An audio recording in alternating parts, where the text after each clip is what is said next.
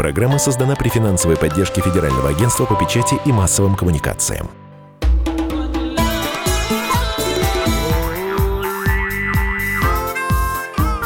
«Национальный вопрос». Мы приветствуем наших радиослушателей в студии ведущие программы Андрей Баранов. Здравствуйте. И Елена Афонина. Елена Афонина. Андрей Михайлович, не надо успел, говорить. Не успел, только я хотел представиться э, с соответствующими обертонами, ну ладно. Извинения приняты, а, но э, это объяснимо, потому что сейчас умы занимают отнюдь э, не все эти презентации и рассказ о том, как и кто и где. А умы занимают то, что происходит с эпидемией, пандемией коронавируса. И неудивительно, что в нашей программе «Национальный вопрос» мы тоже поговорим об этом. Тем более, что, знаете, как в замечательном советском мультике, что опять, опять обвинили Россию. 18 марта Европейская служба внешней политической деятельности заподозрила нашу страну в распространении фейков о коронавирусе. Служба утверждает, что прокремлевские медиа, ну вот так она их называет, пытаются посеять сомнения панику и страх среди европейцев, распространяя информацию на разных языках.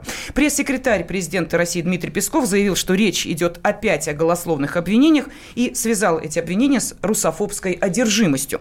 Так вот, почему во время пандемии европейцы разжигают антироссийские настроения? Да, ладно, вы только европейцы. Об этом мы сегодня поговорим в том числе и с нашим экспертом, и с вами, наши уважаемые радиослушатели. А, с нами в студии руководитель экспертного совета Фонда стратегического развития Игорь Шатров. Игорь Владимирович, Владимирович, здравствуйте. Здравствуйте. Да, ну вот, Андрей Михайлович, вы сказали, ладно, мы ну, только да. европейцы. Во-первых, это был закрытый доклад, э, значит, предназначенный э, не для общих глаз, а распространенный, так сказать, Брюсселем среди своих, что называется. Произошла утечка, вот Financial Times британская, которая и опубликовала это.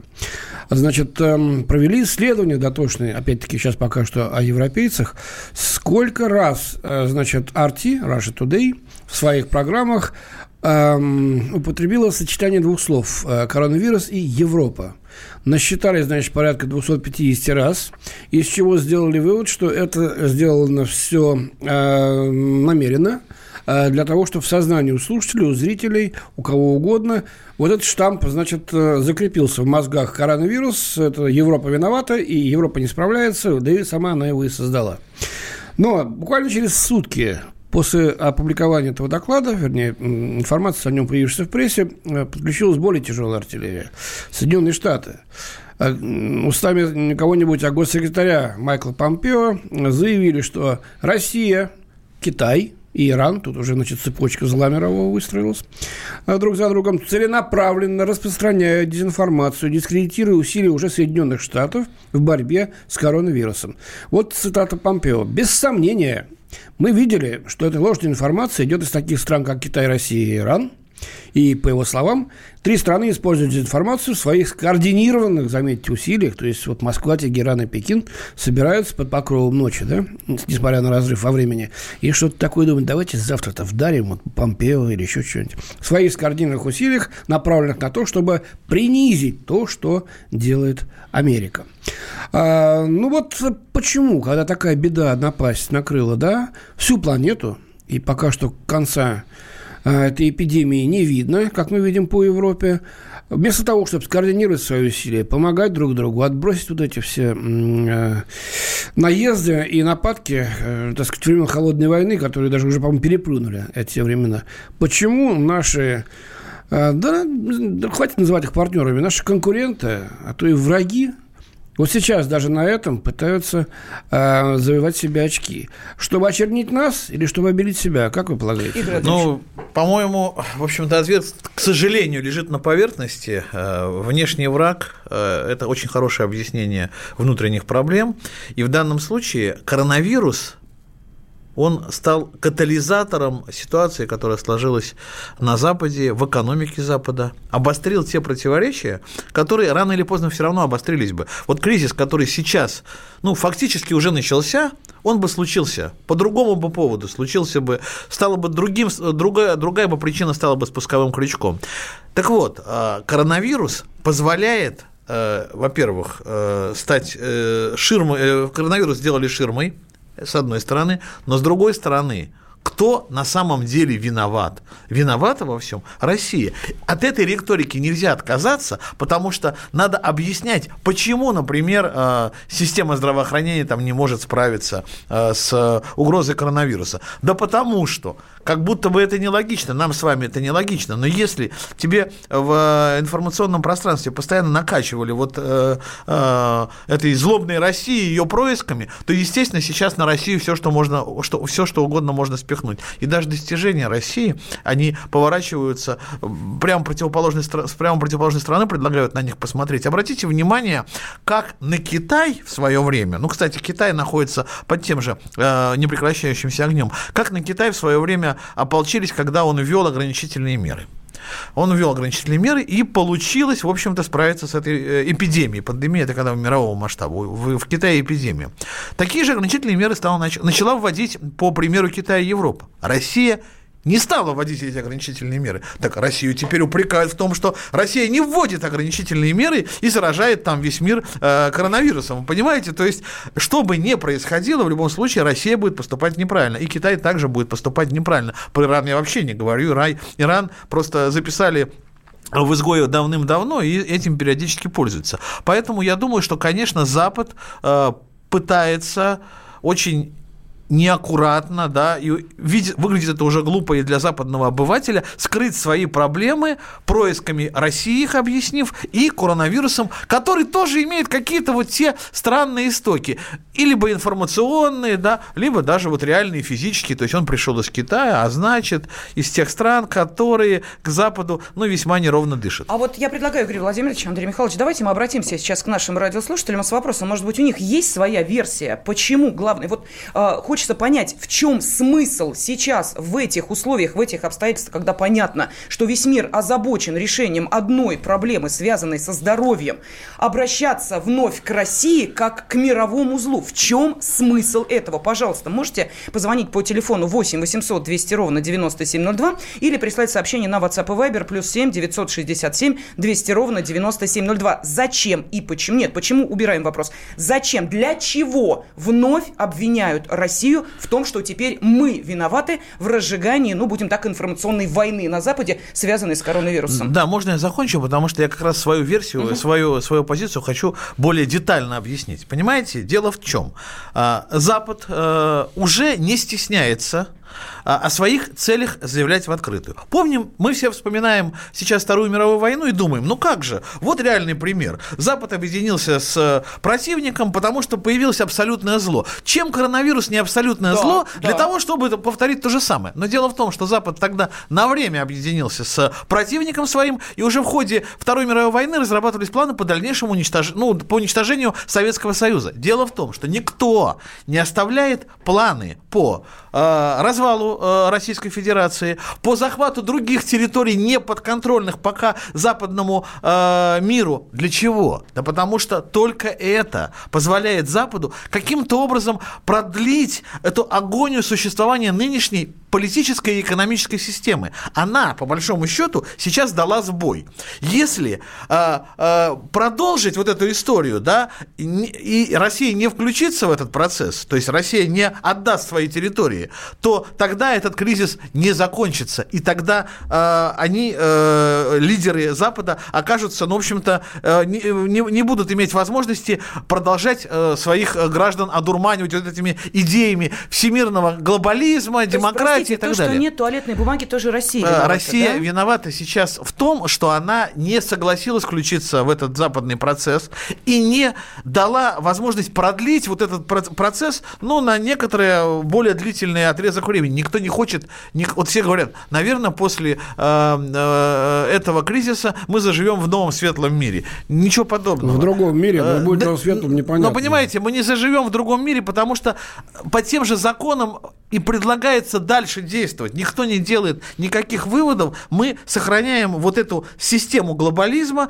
просто э, сбросив определенный балласт. По, по этой причине никто не борется с коронавирусом, потому что он выгоден на самом ну, деле. Ну, смотрите, сейчас скажут, да, вот видите, э, вы за что ратовали, уважаемые э, ревнители, да, вот э, именно национальные идеи, за то, что были отдельные государства, были э, границы у каждого mm. государства. Вот они сейчас есть. И что? В магазинах пусто, говорят европейцы, туалетной бумаги нет. Значит, эта идея тоже несостоятельна. Можно сделать и такой вывод. Ведь так, правильно? Ну, можно объединить усилия э, национальных государств. Да. Во время Второй мировой войны объединились такие антиподы, как Советский Союз и Великобритания Соединенными Штатами против мирового зла в, в, в лице германского нацизма. Сейчас германский нацизм и, и Гитлер – это вот этот вот коронавирус, если хотите. Мы... Не, не объединились, извините, в борьбе с терроризмом даже. Был другой вариант. Вот э, физическое воплощение да, э, зла. Сейчас какое-то такое эфемерное воплощение зла. И здесь еще такое сомнение у многих возникают было физическое. То есть э, история подбрасывает один, второй, третий шанс. Ну давайте, объединяйтесь. Никто не собирается объединяться. Хорошо, давайте тогда я быстро зачитаю сообщение. И телефонный звонок у нас есть с угу. вопросом, насколько я поняла, к Игорю Владимировичу. Итак, что пишет нам Константин? Разжигали, злились и будут врать и злиться до бесконечности, потому что территория России богатая и большая, они мечтают ее захватить. Еще один комментарий. Чем дальше, тем сложнее. Я лично понимаю, что я ничего не понимаю, пишет наш радиослушатель, да и понимать уже не интересно. Наша оборона сильна, остальное не важно. Надо жить без оглядки на кого-либо. И э, телефонный звонок, пожалуйста, мы слушаем вас. Здравствуйте. Сергей из Хабаровска с нами. Здравствуйте. Здрасте все. Здравствуйте. Здравствуйте. Вот тематика примерно понятна ваша, но у меня вопрос, в свою очередь. На кого расчет вот, вот, вот такой пропаганды? Вы как будто, э, включившись в гонку, регулярно, я подчеркиваю, регулярно вот, ну, хаете Запад. Ну зачем? Это же и так все понятно. Все а понятно, что, Сергей? Хорошо, а мы сейчас уходим на а, перерыв, после которого а, Объясним. руководитель экспертного совета Фонда да. стратегического развития Игорь Шатров ответит нашему да, радиослушателю. Спасибо, да, отвечу. Национальный вопрос Политика. Владимир Путин приехал в Японию на саммит большой... Экономика. Покупательная способность тех денег, которые вы... Аналитика. Что происходит правильно, а что происходит Технологии. В последнее время все чаще говорят о мошенничестве с электронными подписями. Музыка. Всем привет! Вы слушаете «Мир музыки». Радио «Комсомольская правда». Слушает вся страна.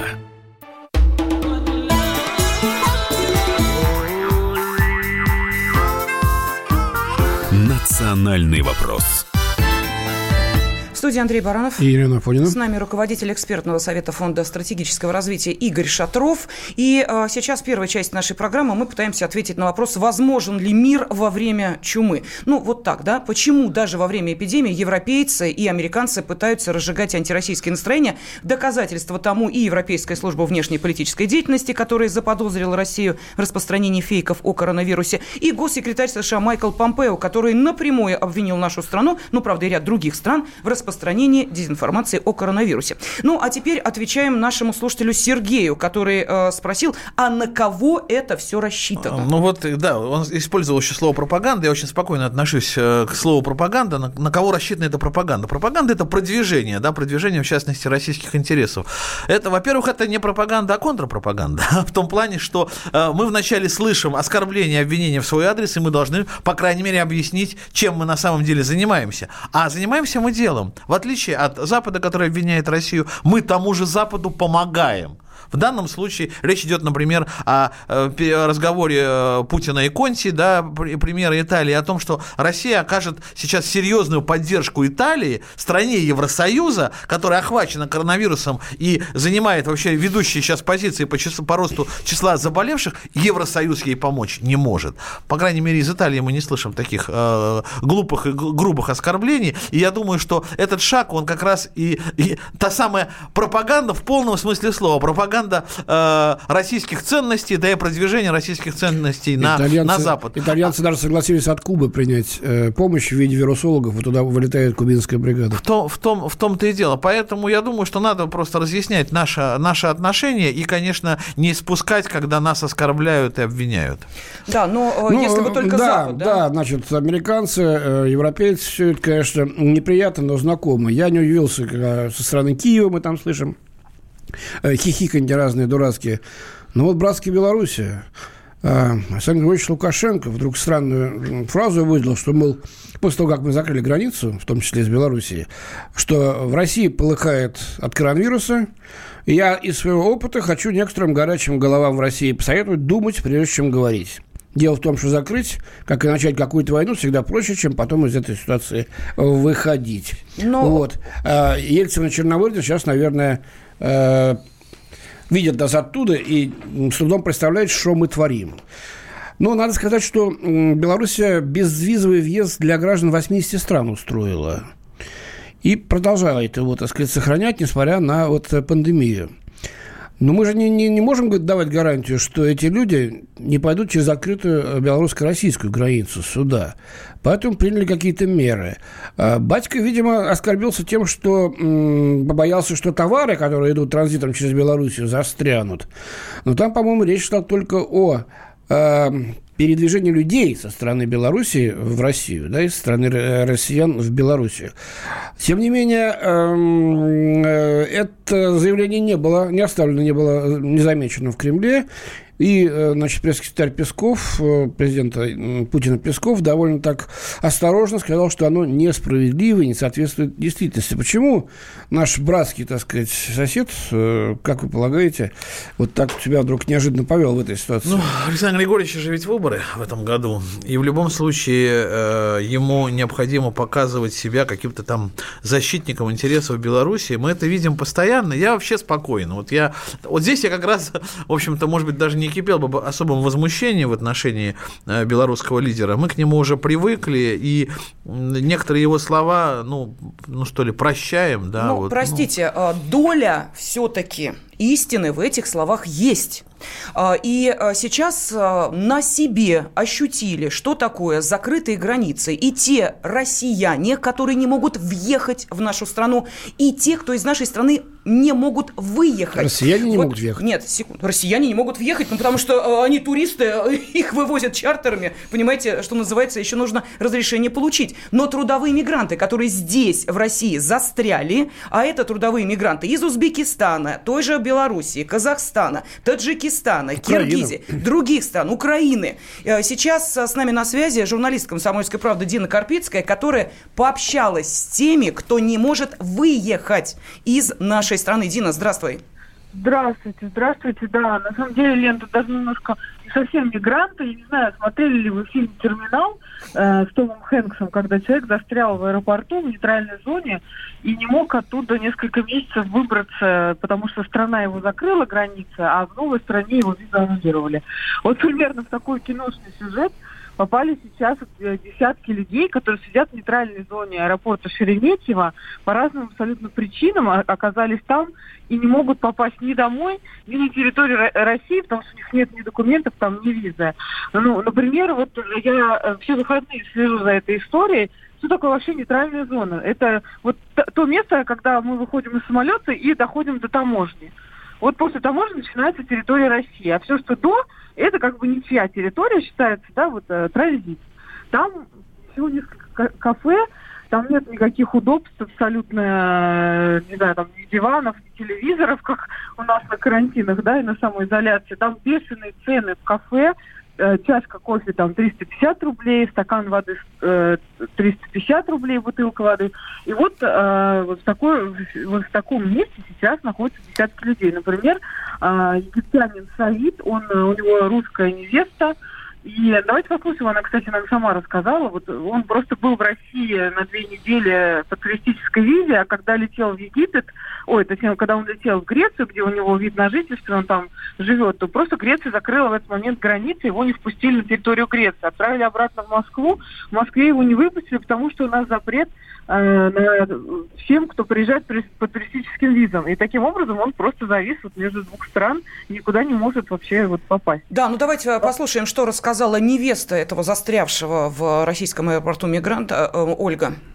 Ко мне приехал 28 февраля жених из э, Греции. У него египетское гражданство и статус временного пребывающего в Греции. Но он живет в Греции, работает в Греции. В связи с коронавирусом э, решили поменять билеты, чтобы он выехал раньше. Приехал в Грецию, а ему говорят, что с таким статусом он не может пересечь границу. Изменилось законодательство. Его продержали в Греции где-то день и вечерним рейсом выслали обратно в Москву. Это было 20 числа в 5 утра. Около 6 утра ему выдали бумагу, что он не имеет права на въезд на территорию в России, поскольку в связи с коронавирусом у нас тоже изменились условия. Они его хотели бы куда-то выслать, но в Египет самолеты не летают, хотя он там не живет, но у него гражданство египетское. В итоге он застрял в нашей транзитной зоне в Шереметьево. В общем, ситуация очень сложная и непонятно, как решаемая. И с питанием тоже непонятно. То есть кого-то кормят, кого-то не кормят. Цены в транзитной зоне очень высокие. Плюс для того, чтобы что-то купить, нужен билет. У него и как у всех ребят забрали все документы, в том числе и билеты. С ними не общаются, какой-то помощи я не вижу.